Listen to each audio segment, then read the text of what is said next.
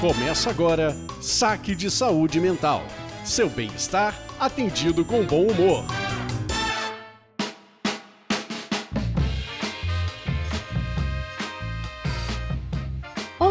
Você está no Saque de Saúde Mental, o seu podcast gostoso de tão pecaminoso. Eu sou a Bianca Dalmaso. E eu sou a Lisandra Brandani. E aí, a gente tá nessa série que a gente tava falando que era a primeira série, mas a gente tem uma outra que a gente fala de psicopatologias, mas essa é a primeira série seriada, porque a gente tá fazendo um episódio seguido do outro. Então são sete episódios sobre os sete pecados capitais. E no episódio de hoje, com essa voz sexy que a Bianca começou.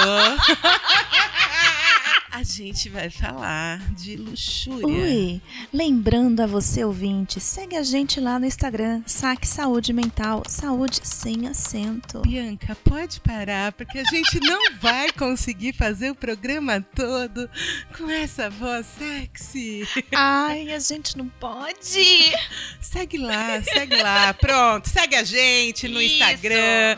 Segue a gente nos trabalho. tocadores de podcast, nos streams, todos eles, a gente tá lá. E mate seu desejo de ouvir a gente Uh. quinzenalmente. Última vez, prometo. Manutenção técnica deste saque. Siringe, comunicação e conteúdo.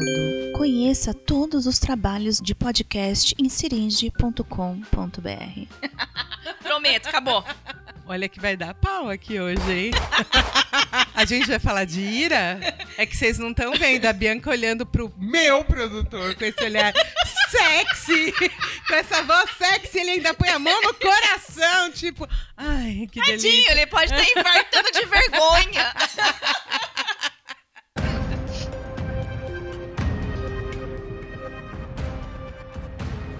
Saque de Saúde Mental apresenta Os Sete Pecados Capitais.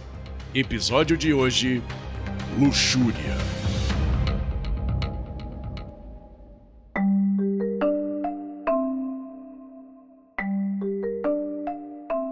Atenção! Os casos que serão apresentados nesta série foram elaborados em uma inteligência artificial, a pedido de nossas atendentes. Qualquer semelhança com a realidade é de verdade, mera coincidência. E hoje eu vou falar sobre o Carlos, é o paciente que eu tô atendendo, também já Hum. faz um tempo. Ele tem 35 anos e ele chega me dizendo assim que ele só tem relações superficiais. Até hoje as relações dele são muito rápidas, ele não cria vínculo com ninguém e que ele tem uma busca incessante por prazer e satisfação, né? E muitas Christian Grey? Não, mas o Christian Grey ele se vincula, né? E muito. No final, né? Não, o tempo todo. Destruiu o caso, desculpa. O tempo todo. Não, o Carlos não tem uma. Como é o nome dela? Anastasia. Ele não tem uma pra chamar de sua, porque na verdade a questão dele é essa, né? Então existe um prazer muito grande nessa, aspas, caça, muito grande, mas ele vem pra terapia um pouco também com esse sentimento de vazio, porque no fim ele não tem relações profundas e significativas com ninguém. E uma coisa muito interessante da história de vida dele, ele relata assim que é uma história de vida num ambiente muito instável, com muitas perdas. Então, assim, a mãe dele tinha vários relacionamentos. Putz, tô apaixonada, punha um homem dentro de casa e de repente esse cara que ele vinculava ia embora e aí aparecia mais alguém naquela vida e aquela pessoa ia embora. Então ele diz assim: eu tive que me defender. A gente fala muito isso aqui no programa, né? O quanto os nossos comportamentos é uma maneira de se adaptar mesmo ao ambiente. Então ele falava: Não adiantava eu criar amor ou vínculo com ninguém, porque as pessoas iam embora o tempo inteiro. Então, uma, uma história de rompimentos de vínculos, assim, incessantemente. Então, ele tinha poucos modelos de relacionamento saudável e provavelmente isso contribuiu, né, por essa busca constante dele por aprovação e conexões passageiras. É muito mais fácil para ele ter essas conexões. O Carlos, ele relata esse vazio emocional, uma sensação de estar sempre insatisfeito, busca preencher esse vazio por meio de sexo e o sexo vem nas conquistas, vem numa obsessão de buscar encontros sexuais em aplicativos, num consumo muito grande de pornografia. É, então ele persegue essas experiências emocionais fugazes, mas ele nunca consegue encontrar a satisfação verdadeira, o que afeta a sua autoestima e impede de estabelecer relacionamentos significativos e duradouros.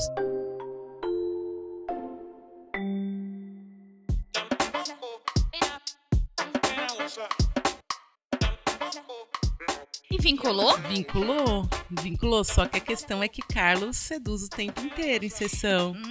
É muito difícil. É muito difícil.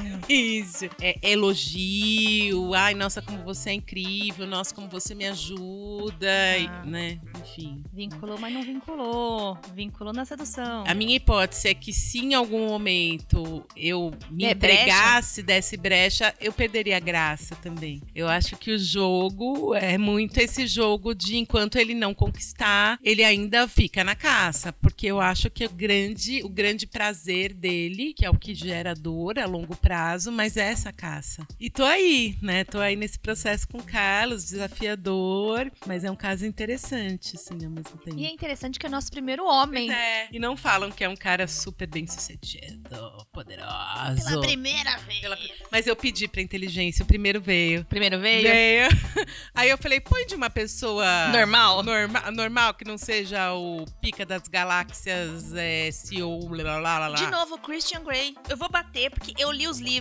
Não sei porque eu tenho orgulho de dizer isso. Eu li também. Mas ele só vinculou com ela. Ele teve vários outros relacionamentos. E é isso, eu tô orgulhosa aqui, o produtor se matando de uma coisa que eu devia ter vergonha. Tô admitindo aqui, rede nacional. É. Rede nacional, rede internacional. É pior, agora eu vou pro exterior e as pessoas vão saber. Mas é isso, o Christian Grey é essa pessoa. Ele justamente teve, talvez, interesse pela Anastácia, porque a Anastácia caiu fora, que é o final do primeiro livro. Ih, deu spoiler. Bianca Dalmaso leu 50 tons de cinza. 50 tons de cinza. Viu? Deus não permite. 50 tons de cinza. Só ela leu, viu, gente? Mas ninguém, ninguém sabe. Que vai admitir com essa cara de pau aí? Não sei, Eu não. admito, batei no peito. Esse e muitos outros. eu tenho que contar aqui um segredo que na pandemia eu fiz meu namorado assistir Crepúsculo. Ai, que dó. Eu fui no cinema. E aí eu preciso contar também que ele não deixou eu assistir na conta dele porque ele não quis sujar o algoritmo. Luxúria. Eu tava lendo pra gente falar sobre isto. E eu acho, eu não sei. A gente tem falado dos pecados até agora e a gente tem falado muito dos excessos. Da onde vai pro excesso e aí daí que dá o BO. Eu entendo que a luxúria é descrita como o excesso de atividade sexual, esse excesso da sexualidade. Busca pelo prazer, né? Carnal. Mas aí eles colocam prazer carnal e talvez essa seja a nossa discussão, Pra onde a gente vai. Ligado a sexo, a gente vai falar de prazer carnal de hedoísmo, prazer pelo prazer. Que essa é uma discussão. Quando a gente vai no Google fazer uma breve pesquisa sobre luxúria ou qualquer um dos sete pecados capitais, você vai entender que nas primeiras três páginas do Google, sempre os textos são textos é, ligados à questão bíblica e A- questão a fonte. religiosa. A fonte sempre vai ser essa, né? Talvez a gente não tenha aprofundado, talvez em uma leitura mais científica, mas eu andei pensando um pouco, será que a gente não inclui também no contexto de hedonismo essa busca pelo prazer para além do prazer sexual ou para além do prazer que a gente alcança com os órgãos dos sentidos? Porque eu, eu acho que também tem a ver com luxúria essa busca pela coisa VIP, o restaurante chique, refinado, seis estrelas Michelin, hotel. nananã. Mas aí a gente não cai na soberba? Eu acho que não, porque eu acho que tem a ver com esse prazer também, né, de ser uma pessoa diferenciada, né, de ter a bolsa, de ter a, enfim, é uma discussão. Será que a gente poderia falar disso também como luxúria? Então não sei. Porque assim, a gente pode pensar na luxúria ligada às coisas do luxo, mas eu acho que tem uma linha aí que a gente vai cair na questão da arrogância. A gente vai cair no orgulho. Porque talvez estar no restaurante cinco estrelas, no Michelin e derivados, vai pra essa questão do orgulho. Tipo, eu consigo, eu posso, eu faço. Eu acho que sai da luxúria. Talvez se a gente pensar nessa busca pelo prazer, pelo êxtase, por isso, talvez case mais com a luxúria. Sim. E, e talvez a gente pode ter este acordo pra sair só de atividades sexuais, porque eu acho que aí fica muito raso luxúria. Estudando e lendo cai muito na conta do feminino. Sim. E aí vai, vai me dando muitos incomodozinhos aqui, porque aí uma pessoa, uma mulher bem resolvida com a sua atividade sexual, muito resolvida com a sua sexualidade, com o seu sex appeal e derivados, ela cai na luxúria. Se ela sabe o que ela gosta, do que ela não gosta, ela cai na luxúria. E aí me pega muito, por exemplo, do Seven, Os Sete Pecados Capitais, que é o filme que a gente comentou lá no primeiro episódio. A vítima do assassino ligada à luxúria era uma mulher prostituta. Sim. E aí a gente cai de novo nesse estereótipo, entendeu? Mas eu acho que essa discussão é interessante porque quando a gente fala dos sete pecados capitais, alguns deles deles, eles são, vamos dizer, constantes ao longo da história da humanidade. A luxúria, eu diria que ela tá saindo de moda, ou deveria estar saindo de eu moda. espero que ela saia de moda. Porque, de fato, assim, ser arrogante é ser arrogante em qualquer época histórica. A gula pode ser um problema em qualquer época histórica. A avareza. A luxúria, eu acho que esse conceito, né, de eu obter prazer pelo meu corpo, e aí pensando na sexualidade, tá em desuso ser um pecado ou ser algo ruim. Quer dizer, hoje em dia se defende que essa busca pelo prazer é necessária, ela é importante, né? O quanto que hoje Parte da vida. faz parte da vida. Hoje nós mulheres podemos dizer eu compro um vibrador, eu tenho meu vibrador na mesinha do lado de cabeceira ali da minha cama. E isso tá tudo OK, isso inclusive é desejável, né, que a gente se conheça, que a gente vá atrás disso. Então, eu acho que dos pecados é um que talvez culturalmente vem mudando o quanto que isto de fato é um pecado. Claro, de novo a gente vai discutir os excessos. A gente vai chegar lá. Porque, por exemplo, se pensar no seu caso, o que talvez me deixaria, tá bom, não estabelecimento de vínculos, me deixa preocupada, mas também me deixa preocupada, e era uma pergunta que eu queria fazer, o quanto que talvez seja uma questão da luxúria, dessa busca pelo prazer incessante, o quanto a pessoa se coloca em risco. Sim. E aí a gente pensar dos comportamentos que colocam a gente numa situação de vulnerabilidade. Então, o problema não é ter vários parceiros sexuais, a questão não é esta. A questão é quando eu estou engajada com estes parceiros, eu me cuido, eu uso preservativo, eu tomo algum remédio contraceptivo, eu faço os meus exames regularmente, porque essa história de Ai, o bonito falou, a bonita falou que se cuida. bom pra ele, mas você tem a certeza efetiva que ele se cuida adequadamente? E aí eu acho que vai muito mais. A minha preocupação acaba sendo muito mais nesse sentido, do tipo cuidados de comportamento Sim. sexual seguro, digamos assim. Uhum, sim, essa é uma questão importante. Mas eu acho que quando a gente pensa até no Carlos, essa questão do vazio, Uhum. né? Se eu sou uma pessoa, sei lá, tenho dinheiro disponível na minha conta, por exemplo, dinheiro, eu posso preencher meu vazio comprando. Uhum. Eu posso preencher meu vazio viajando, eu posso preencher meu vazio comendo. Uhum. Eu acho que a questão da sexualidade é que é um prazer intenso, por mais que fugaz e curto, mas muito grande, muito intenso, uma sensação muito forte, que talvez você tenha um acesso muito fácil. Hum. Um acesso muito fácil. Quer dizer, se a gente pensar até no programa de pornografia, a pornografia tá a um passo do seu dedinho no celular. Sim. A masturbação também tá no seu dedinho. Maravilhoso. É uma forma de preenchimento de um vazio, no caso do Carlos, né? Sim. Que a gente diria até comportamentalmente que o custo de resposta para você alcançar esse êxtase É baixíssimo. É muito baixo. Tem gente que vai argumentar Você acha que é tão fácil aí sair caçando e pegando homem e mulher? É tão fácil? Não. Depende do crivo. É verdade, olha aí, Sabrina Sato, é verdade. Depende do crivo que você usa. Se o crivo tá baixo, é fácil. Se o crivo tá alto, aí fica difícil. Aham, aham. E aí a gente tava falando no primeiro programa dessa coisa do instinto mais animal, né? Desses instintos mais primitivos nossos. Que é isso também. Eu acho que talvez seja um dos instintos difíceis de domar. Hum. Em termos de instintos, quando a gente fala na, na nossa parte bicho. Uma vez que a excitação sexual tenha começado, muitas vezes é muito difícil de domar. Então é um instinto que também busca essa satisfação constante. E aí, quem tem um uma questão moral muito forte, ou por conta de religião, ou de uma criação muito rígida, parará, vai sofrer muito, porque dentro o desejo é grande, mas é Racional. o racional falando. Mas isso é feio, mas isso é sujo, mas é nananana. Mas assim, aquele desejo continua, a sua reação corporal, ela continua acontecendo, a despeito do seu pensamento condenar aquilo. Então é uma tortura, né? Fazendo uma ressalva, que eu não sei se cabe ou não, mas eu acho que talvez caiba, que tem momentos que você tá lá do tipo legal, legal, fisiológico tá on, acontece coisas e às vezes acontecem coisas que deixa de estar legal e a partir do momento que você diz não é O não. famoso broxante. Sim, e, e aí é isso. É um instinto, mas às vezes tem coisas que barram este instinto. Ah, sim. Só pra, pra ninguém achar que a gente tá falando que. Não, não, não, não, não, não, não, não, não, não, não, não. Não, não.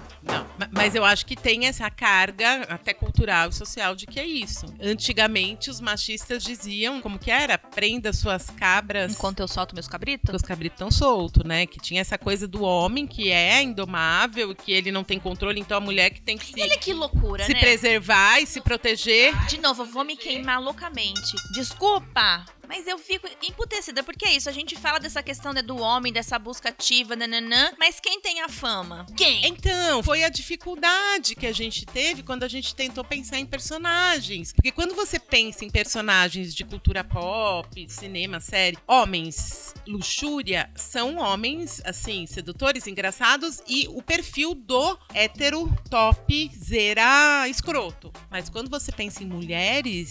São todas quase. Não, além disso, são mulheres ou prostitutas ou mulheres devassas, mas com uma carga de estereótipo assim Pesadíssima. pesadíssima, pesadíssima. E aí é difícil porque por isso que a gente nem quis citar personagem, se bem que eu vou falar de um por uma outra questão. Eu pensei em um agora ouvindo você. Será que a gente não pode jogar Richard Gere aqui em uma linda mulher? Para preencher o seu vazio, ele procura uma profissional do sexo para passar uma noite que acaba passando um tempo. E aí a gente fala da luxúria como se fosse a Julia Roberts, mas a Julia Roberts tá lá fazendo seu tra- trabalho, pagando boleto. A questão da luxúria tá no Richard A Gere. grande questão do filme, que eu acho que é um problema, tem esse lado que aí hollywoodiano, né? Não, o final é é outra É, coisa, mas Porque a luxúria vira um sentimento, vira uma conexão, vira. Então aí deixa de ser luxúria porque o amor É venceu. luxúria. Se a gente for pegar. E é isso, eu tô tirando esse final. Nossa, cavaleiro branco na armadura. Desencana disso. A história do Richard Gere é de um homem luxúria. Em busca incansável pelo seu prazer. Hum, Richard pega hum, seu carro. E fornecendo em troca pra ela outros elementos que a gente falou que podem ser luxúria, que é Sim. O luxo. o luxo. É as compras em lojas caras, é o banho de banheira no hotel chiquérrimo, no restaurante, nananã e nananã. né? Levar ela, expor ela pra na corrida de cavalo. Exato, porque aí eu acho que tem mais esse estereótipo social horroroso. Como o homem, ele busca esse prazer sexual a todo custo, ele compra a mulher liberando cartão de crédito pra dar acesso a outros itens de luxúria. Recebi uma informação quentíssima que valia até a pena. Música do plantão.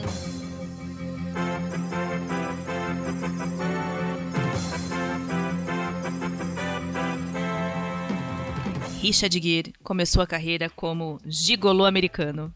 Em gigolô americano. Verdade, é verdade. Olha só da onde viemos e da onde estamos. Mas o que eu tava dizendo é isso. Tem essa coisa de homens que conversam heteromachos escrotos. Então, assim, libera o cartão de crédito que ela dá pra você essa noite. Então, assim, parece que a troca é isso. Ai, o já homem tive precisa. clientes assim, pacientes assim. O homem precisa de sexo, a mulher precisa de um bom cabeleireiro, um, um cartão de crédito ilimitado, como se a luxúria da mulher tivesse aí. Amigos, a gente também tem desejos sexuais fortes e loucos, né? Por que colocar, né, que o nosso prazer tá na carteira? Tá no consumo. No bolso do homem? E é por isso que a gente não toma o quê? Campari.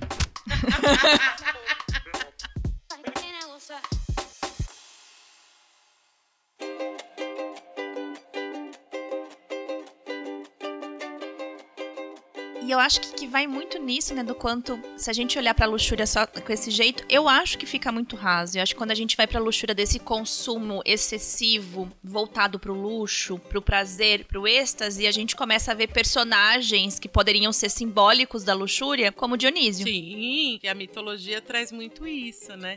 Até homenageando, né, o Zé Celso, que acabou de nos deixar, né? Sim. É maravilhoso. Tem uma peça, uma das peças mais marcantes dele, que é- são as bacantes. E era uma peça gigantesca de horas e horas e horas e horas a fio, que era pura luxúria, né? Durante, acho que seis horas de peça, né? Todo mundo ali vivendo essa ode ao prazer. E por que que isso seria um pecado? Por que que a gente tá falando desse excesso talvez como uma coisa... Que é isso, nos excessos a gente diz que não é uma coisa tão legal. O que, que será que pesa a mão esse excesso? Eu acho que a questão, assim, pesa a mão, claro. Você trouxe questões mais práticas, né? Questões relacionadas a abusos, questões relacionadas a consentimento e não consentimento, a proteção. Mas eu acho que a questão, pensando, por exemplo, no caso do Carlos, é quando esse prazer ele não satisfaz. Esse prazer é fugaz. Uhum. E aí a gente tá falando em todos os programas assim, qual é o reforçador? Uhum. E se o reforçador é só a obtenção, é a conquista, é o prazer daquele momento, aquele prazer ele é tão curto e fugaz que aquele outro, por exemplo, no caso do sexo, que você foi atrás, caçou, conquistou, depois que você pegou, Uhum. acabou. Quer dizer, acabou, não tem mais. Que é a mesma sensação da, dos objetos de consumo que a gente fica um ano querendo, sei lá, a maçãzinha versão 27. Ah. Aí você compra a maçãzinha versão 27, você pega ela na mão. Ah, que legal, nossa, que lindo. Depois de uma semana. Se ela caiu no chão ou não caiu, a única preocupação é quebrou a tela. É, a gente fica triste, mas a questão é essa, não tem mais aquele. O encanto acaba. Não, não tem até o cuidado. A gente acaba cuidando, mas não cuida com esse preciosismo do tipo. Nossa, não rela, não tá gordurosa, limpa a mão antes de mexer. Você meio que. Porque a conquista é legal, mas ela dura dois minutos, cinco minutos, um dia, uma noite de prazer. Tem, tem contextos históricos e que a luxúria parece que é um pecado que tá caindo. Deveria. Ou deveria estar caindo. E eu tenho uma sensação que é a mesma coisa do quando a gente falou do, da soberba, que a nossa cultura cria. Nós temos hoje uma cultura que, querendo ou não, ela é uma cultura dos excessos e ela tem se voltado com uma cultura dos excessos voltados pro prazer. E aí, prazer do jeito mais amplo possível. Eu acho que, que vai nesse sentido porque a gente tem uma estimulação muito grande hoje dessa questão dessa busca pelas coisas que geram sensação de prazer. Então, a gente tá pensando em coisas luxuosas. Cara, o rei do camarote tava em voga até esses tempos atrás. Sim, por isso que eu falei de ser VIP. Sim, e eu acho que tem a ver com esses excessos. Eu não sei o quanto a gente não vai produzindo isso. A gente vai. A gente é uma cultura do consumo. A gente falou da maçãzinha. Tem o status voltado, talvez, pro orgulho. E talvez essa seja a caca. Misturado com a questão do luxo. Luxo, luxúria. Pra mim faz muito sentido, mas a gente vai no Wikipedia da vida e não é essa associação. Aí a gente entra na questão sexual mesmo. E aí eu acho que entra muito mais numa questão histórica de represárias voltadas para o que é considerado normal ou não dentro do sexo, que eu acho que foge, talvez, do que a gente queira falar aqui. E aí talvez a gente comece a falar muito mais. Será que, por exemplo, o consumo de, de substâncias entra nisso? Aí pensar em substâncias álcool, cigarro, drogas. Porque sabe o que eu tava pensando nesse meio tempo, antes, junto com você ter falado isso? Pensei numa figura que para mim é bem icônica, que é o Cazuza. Sim! Porque o Cazuza, para mim, é essa figura do cara que busca viver intensamente todas as sensações sexuais e das drogas e nananã. E, e assim, um risco que ele quis, assim. Ele correu esse risco aí e meio que teve consequências não tão legais. Sim, mas a questão é que ele era. Eu acho que ele é um representante da luxúria, desse viver intensamente o momento. E que aí eu acho que entra o conceito de hedonismo, né? Porque o Uhum. hedonismo é essa busca pelo prazer e esse prazer imediato, o que de certa forma pode É o aqui e o agora. é o aqui e agora. A gente fala tanto disso, isso eu acho que é o lado positivo da luxúria. A gente fala tanto em mindfulness. Tem até uma sériezinha que a gente não atualizou mais, mas acho que tem três videozinhos no nosso Instagram, que nada mais é que você estar inteiro naquele momento, né? Que você tá presente, experimentando tudo que seus órgãos dos sentidos podem te dar. Então, a hora que você vai comer uma fruta, é o cheiro, é a textura, é o barulhinho quando você morde, é a cor, é como você enxerga. Então, você tá ali usando todos os seus órgãos, todos os seus sentidos para ter o contato com aquela experiência. E é isso, eu acho que as drogas te dão uma experiência muito diferente das usuais do seu dia a dia. Uhum. É uma experiência extraordinária, né? Nesse sentido, não tá no ordinário no dia a dia. Sim. E, e um orgasmo também, Também. é uma experiência extraordinária. Você, acredito que não. Você não tem um orgasmo da mesma maneira que você ouve os sons do metrô quando você tá indo trabalhar, ou do, do, do- o teu contato com o teclado, com, com a comida do dia Bom, não tô aqui pra julgar, mas quem viver isso desse jeito, por favor, entre em contato, que eu quero saber como é a Então, vida. são experiências extraordinárias do ponto de vista sensorial. E eu acho que essa é a busca da luxúria, ter essas experiências. O errar de mão que dá, dá ruim. O errar de mão nisso vai quando nesses de viver a experiência, eu sou tão tomado pela experiência que eu não penso nas consequências que vêm depois da experiência. Eu fico tão preso no, no agora que tá bom pra caralho que eu esqueço que o amanhã vem. Que é, o, que é a parte ruim do tipo assim, é, você tem que viver a- o, o hoje, mas lembrar que o amanhã chega. Não viver o hoje como se hoje fosse o último dia da sua vida. Uhum. Que eu acho que talvez a luxúria seja a parte o lado ruim dela é esse: errar esta mão, pesar esta mão e esquecer que amanhã vem. É, mas é que eu acho que o difícil é encontrar. No meio termo? Não é o meio termo, é assim. Tem coisas que a gente não faz, que a gente não se entrega à luxúria, porque tem a ver com tabu, tem a ver com uma criação, tem a ver com valores morais de uma sociedade patriarcal, blá blá blá blá blá blá. Não, de novo, cultura passa. Passa. E tem coisas que seriam erradas, não porque são moralmente erradas, mas porque ultrapassam um ponto que põe minha vida em risco, que põe. Do tipo assim, você transar com várias pessoas não é um BO. Você transar com várias pessoas sem usar preservativo é um BO. É isso. Esse limite do que, que é um julgamento moral e que me impede de ter uma experiência de fato prazerosa e me permitir sentir esse prazer com plenitude sem culpa. E o que, que é viver esse prazer prejudicando alguém ou me prejudicando e, e deixando de ter o meu autocuidado, que é um Uhum. tema que a gente sempre fala. Quando eu ultrapasso a barreira do autocuidado. Porque veja bem, gente, a gente não tá aqui nesse programa hoje discutindo sexualidade. Não. Acho que isso são programas que a gente pode ter e vários, enfatizando aspectos múltiplos de sexualidade, né? Então Uhum. hoje a gente tá pegando esse recorte da luxúria enquanto pecado capital. Usando o exemplo do seu paciente. Que no caso do Carlos, que é isso, é o Carlos, cada um, né, com a sua Cada um própria com seu história. cada um e com, com a sua história e peculiaridade. Mas no caso do Carlos, diz respeito à questão de ter dificuldade de se vincular. Mas como somos seres sociais e a gente precisa de contato humano, de reconhecimento, de contato pele a pele, Sim. o sexo traz isso pra ele. Mas é isso, é fugaz, É momentâneo. é momentâneo. Seria então a luxúria um bom vivan? Então depende, né? Porque você pode ser adepto à luxúria e, ao mesmo tempo, criar relações e conexões humanas e significativas. Uma coisa não exclui a outra. Sim, elas não são excludentes. Eu não posso ser o adepto da luxúria, que isso automaticamente faz eu ser me afastar de ter relações e conexões importantes. Eu posso juntar as duas coisas, eu posso separar as duas coisas. Acho que o problema, e aí, gente, Ah, o problema é que a psicanálise ia nadar de braçada aqui, né? É, tra... é, é, é quando você coloca o outro como objeto, né? É, eu vou ficar devendo, senhora. É, a gente tem que chamar um psicanalista pra falar disso, mas é isso. É o quanto o outro é um outro, com seus próprios desejos, com as suas próprias vontades, ou é apenas um objeto de satisfação. Pro Freud, quando a gente fala disso, ele vai chamar isso de perversão, né? Sim, total. Porque aí eu não me relaciono com o outro, eu me relaciono com partes do outro que, de algum modo, chegam até o meu, meu desejo, meu prazer, enfim. Por isso, amiguinhos, por conta disso que a Bianca tá falando, desse conceito de perversão, a luxúria ela tem limites. Porque quando a gente fala, por exemplo, de você feti- fetichizar uma criança ou colocar uma criança exposta a isso, é alguém que você tá usando como objeto. Sim. Por objeto. E é isso, você não tá se relacionando com ela, você está se relacionando com uma parte dela. A parte que, que te dá tesão, a parte que... Exatamente. Então, luxúria tem limites. Até que ponto vai o moral, até que ponto vai algo que de fato é errado, né, amiguinhos? Sim. Aí a gente teria que falar de consentimento. Então, tudo é permitido Desde que ambas as partes concordem em tempo integral. e estejam conscientes para concordar, Sim. né, com Bom, a cor. É isso, se não tá consciente, não tem concordância. Eu preciso de ter um ser consciente pra dizer sim ou não. Consciente saber o que é aquilo que ela está fazendo, né? E aí não interessa se é uma criança, se é uma mulher bêbada, se é uma pessoa Nossa, sim. Aí toda luxúria, né? Consideramos justas todas as formas de amor. Justo.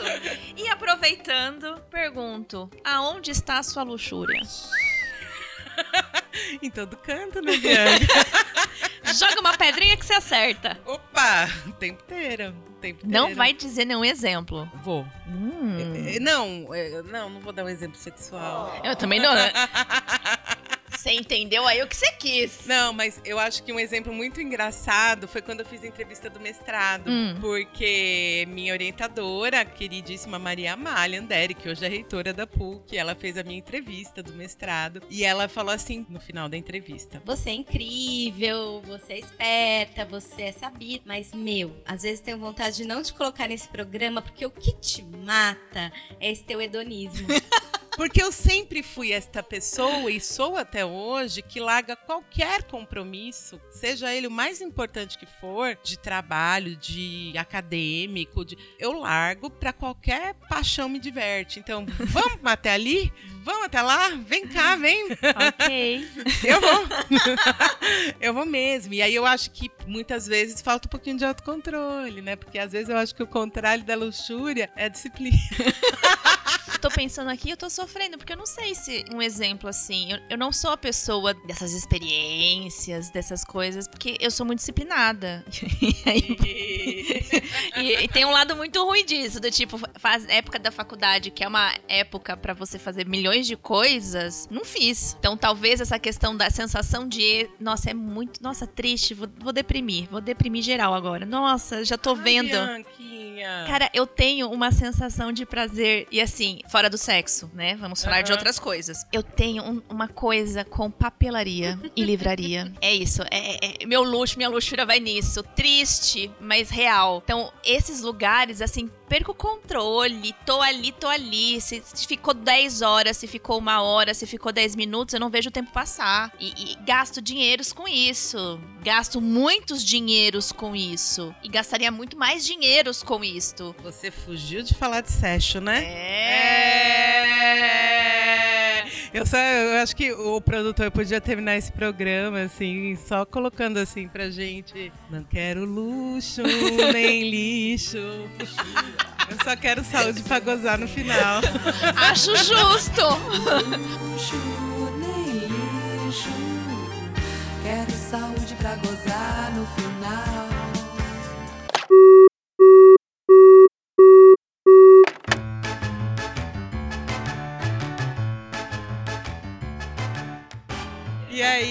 Ao som de Rita, um beijo. Um beijo até daqui 15 dias. Lembrando que se gostou, compartilha. Diz pros amigos. Diz pra todo mundo. E se não gostou, compartilha com os inimigos, mas compartilha. Tô louca pra ver vocês de novo por aqui. Ui, arrepiei.